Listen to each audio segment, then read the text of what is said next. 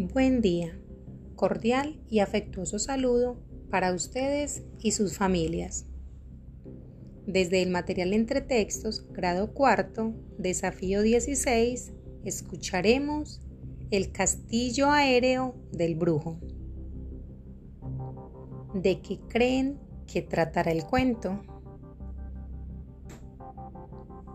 Pongan mucha atención al cuento Repítanlo las veces que sea necesario para entenderlo y desarrollar las actividades. El castillo aéreo del brujo. Hace mucho tiempo, en un reino lejano, un malvado brujo construyó un castillo que dejó suspendido entre el cielo y la tierra. Todos los habitantes del reino fueron a ver la maravilla y la primera en llegar fue la princesa Yolanda, la única hija del rey, que además de bella tenía la característica de ser muy curiosa.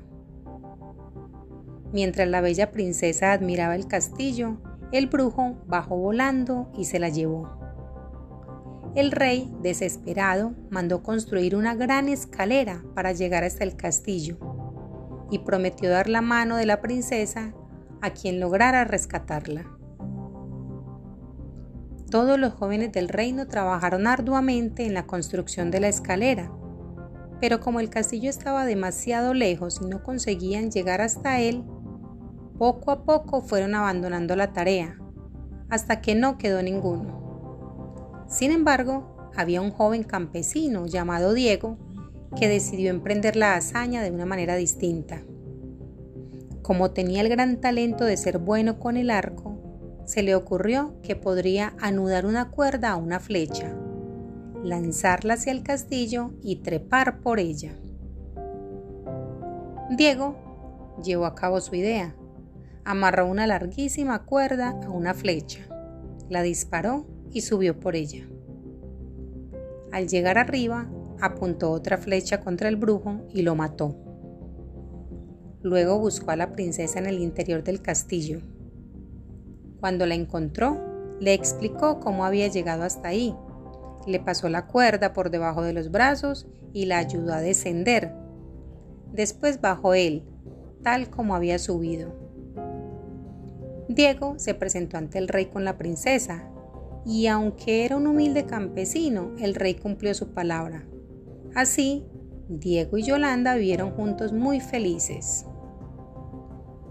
Este es un cuento de un autor Anónimo se encuentra en El Tesoro de la Juventud, México, Editorial Jackson. Escribe las preguntas en tu cuaderno y responde. Primero, ¿quién cuenta la historia? A. Diego. B. La princesa Yolanda. C alguien que no aparece en el cuento. Segundo,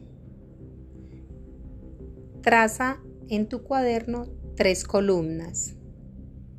En la primera escribirás los siguientes nombres. Yolanda, Diego, Rey, Brujo. En la segunda columna escribe las siguientes características. Desesperado, malvado, curiosa, ingenioso. Y en la tercera columna escribe las siguientes acciones. Admira el castillo, rapta a la princesa, rescata a la princesa, manda construir una escalera. Finalmente, une cada nombre que te di con una de las características y una de las acciones. Tercero, recordemos que un cuento tiene un personaje principal quien realiza las acciones más importantes y que sirven para resolver el problema. El resto de personajes se llaman personajes secundarios. Los personajes tienen características físicas, por ejemplo, alto, bella, gordo, rubio, y características psicológicas, por ejemplo, alegre, envidioso, grosero, malvado, tierno. También hay narradores en los cuentos, es decir, quienes cuentan la historia. Consulta qué tipo de narradores hay. Cuarto, ¿cómo se llaman las palabras que indican acciones? A. Sustantivos. B. Adjetivos. C. Verbos. Quinto, ¿en qué tiempo están las acciones del cuento? A. Presente. B. Pasado. C. Futuro. Sexto, imaginen que son magos y que ven en una bola de cristal lo que sucederá en el futuro, dentro del castillo aéreo. ¿Qué sucederá en el castillo aéreo?